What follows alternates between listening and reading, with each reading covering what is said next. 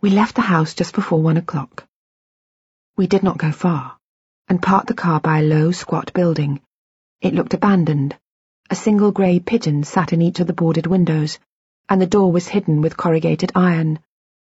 That's the Lido, said Ben as he got out of the car. It's open in summer, I think. Shall we walk? A concrete path curved towards the brow of the hill. We walked in silence, hearing only the occasional shriek of one of the crows that sat on the empty football pitch or a distant dog's plaintive bark, children's voices, the hum of the city. I thought of my father, of his death, and the fact that I had remembered a little of it at least. A lone jogger padded around a running track, and I watched her for a while before the path took us beyond a tall hedge and up towards the top of the hill. There I could see life. A little boy flew a kite while his father stood behind him. A girl walked a small dog on a long lead. This is Parliament Hill, said Ben. We come here often. I said nothing. The city sprawled before us under the low cloud. It seemed peaceful. And smaller than I imagined. I could see all the way across it to low hills in the distance. I could see the thrust of the telecom tower, St. Paul's Dome, the power station at Battersea, shapes I recognised, though dimly and without knowing why. There were other, less familiar landmarks too a glass building shaped like a fat cigar, a giant wheel way in the distance. Like my own face, the view seemed both alien and somehow familiar. I feel I recognize this place, I said. Yes, said Ben. Yes, we've been coming here for a while, though the view changes all the time. We continued walking. Most of the benches were occupied, by people alone or in couples. We headed for one just past the top of the hill and sat down. I smelt ketchup. A half-eaten burger lay under the bench in a cardboard box. Ben picked it up carefully and put it in one of the litter bins, then returned to sit next to me. He pointed out some of the landmarks. That's Canary Wharf, he said, gesturing towards a building that even at this distance, looked immeasurably tall. It was built in the early nineties, I think. They're all offices, things like that. The nineties?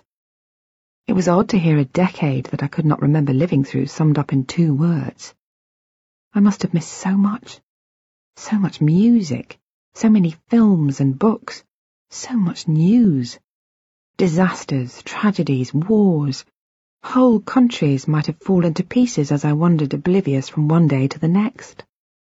So much of my own life, too, so many views I don't recognize, despite seeing them every day. Ben, I said. Tell me about us.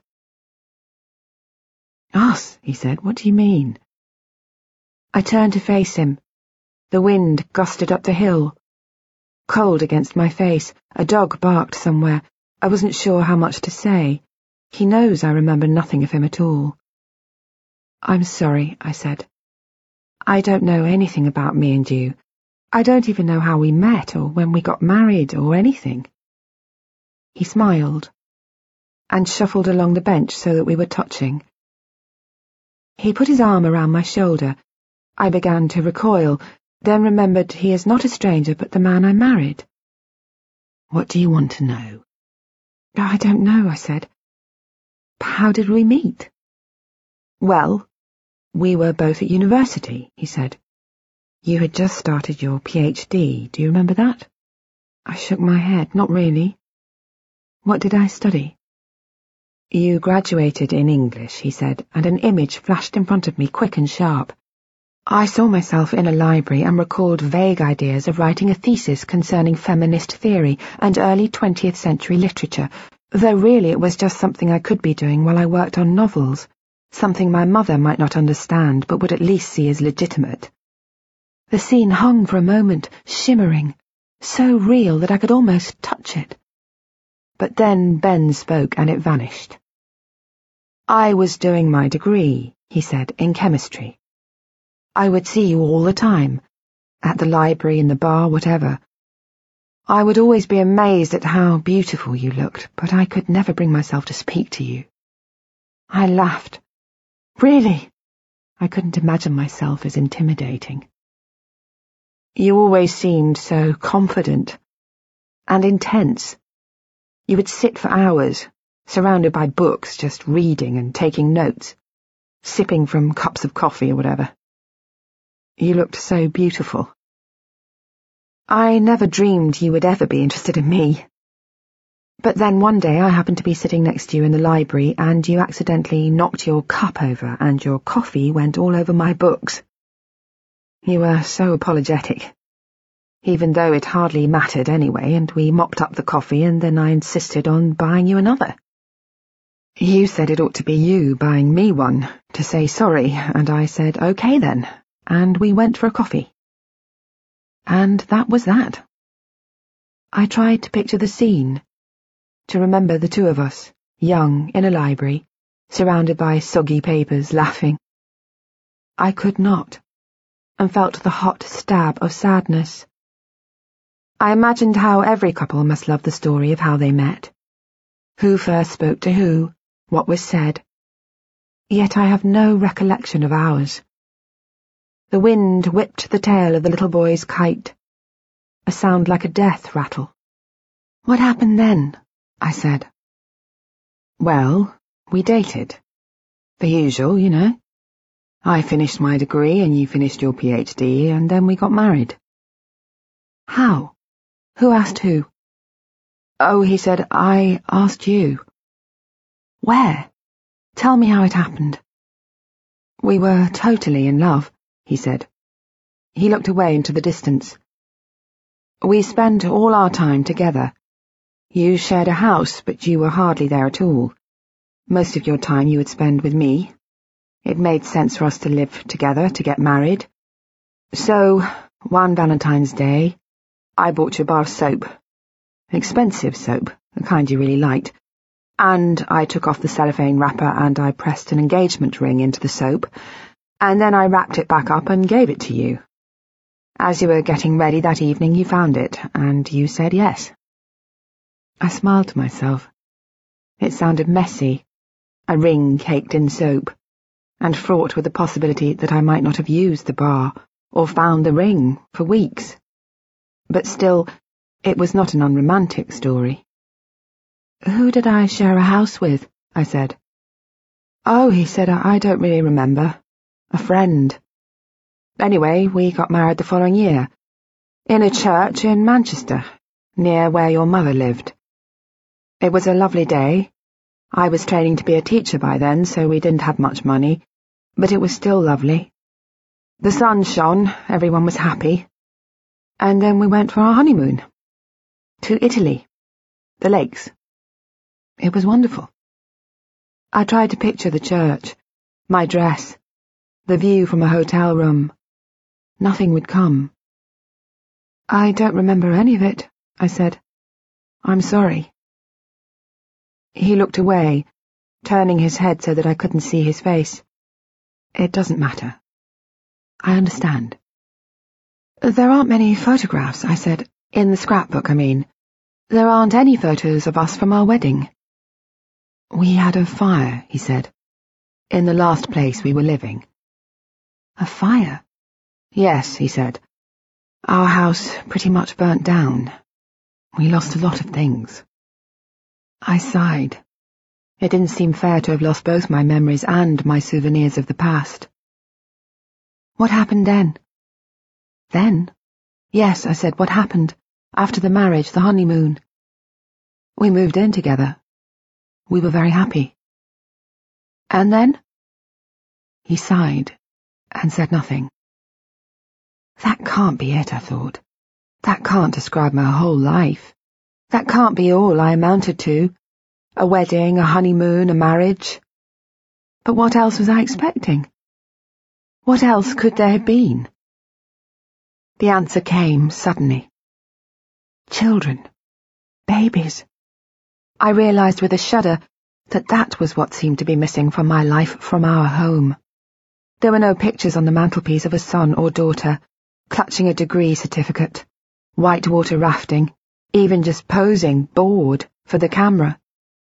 And none of grandchildren either. I had not had a baby. I felt the slap of disappointment. The unsatisfied desire was burnt into my subconscious. Even though I had woken up not even knowing how old I was, some part of me must have known I had wanted to have a child. Suddenly, I heard my own mother describing the biological clock as if it were a bomb. Get busy achieving all the things in life you want to achieve, she said, because one day you'll be fine and the next... I knew what she meant. Boom. My ambitions would disappear, and all I would want to do was have children. It's what happened to me, she said. It'll happen to you. It happens to everyone. But it hadn't, I suppose. Or something else had happened instead. I looked at my husband. Ben, I said. What then? He looked at me and squeezed my hand. Then you lost your memory, he said. My memory. It all came back to that in the end. Always. I looked out across the city. The sun hung low in the sky, shining weakly through the clouds, casting long shadows on the grass. I realized that it would be dark soon. The sun would set finally, the moon rise in the sky. Another day would end. Another lost day. We never had children, I said. It was not a question. He didn't answer, but turned to look at me. He held my hands in his, rubbing them, as if against the cold. No, he said. No, we didn't.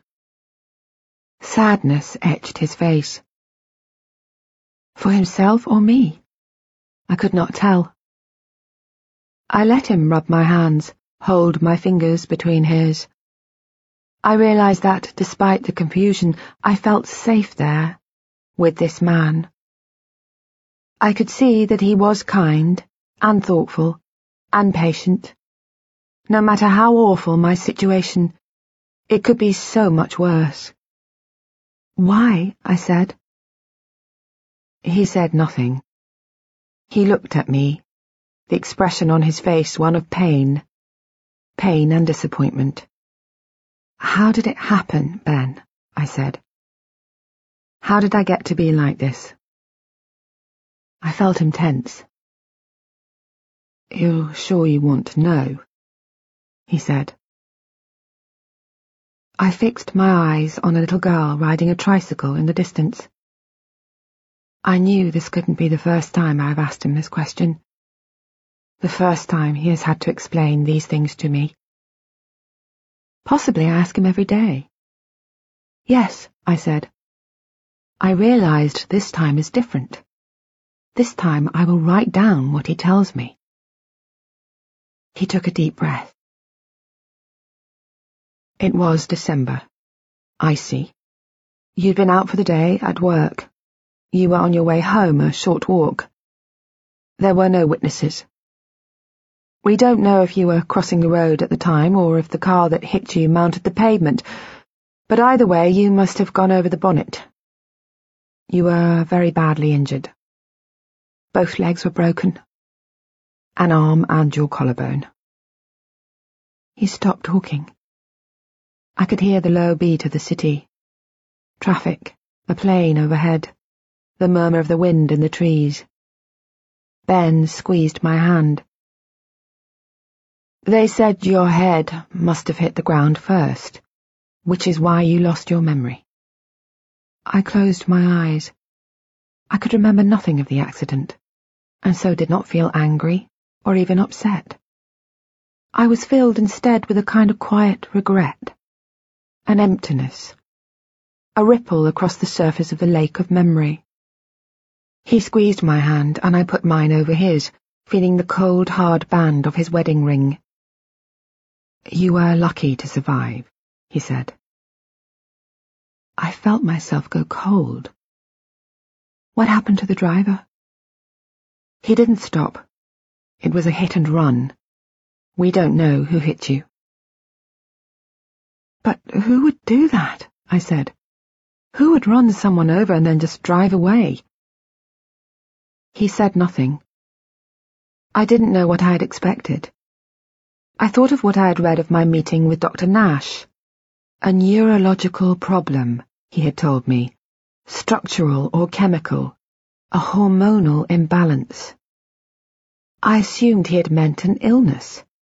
Something that had just happened, had come out of nowhere. One of those things. But this seemed worse. It was done to me by someone else. It had been avoidable. If I had taken a different route home that evening, or if the driver of the car that hit me had done so, I would have still been normal.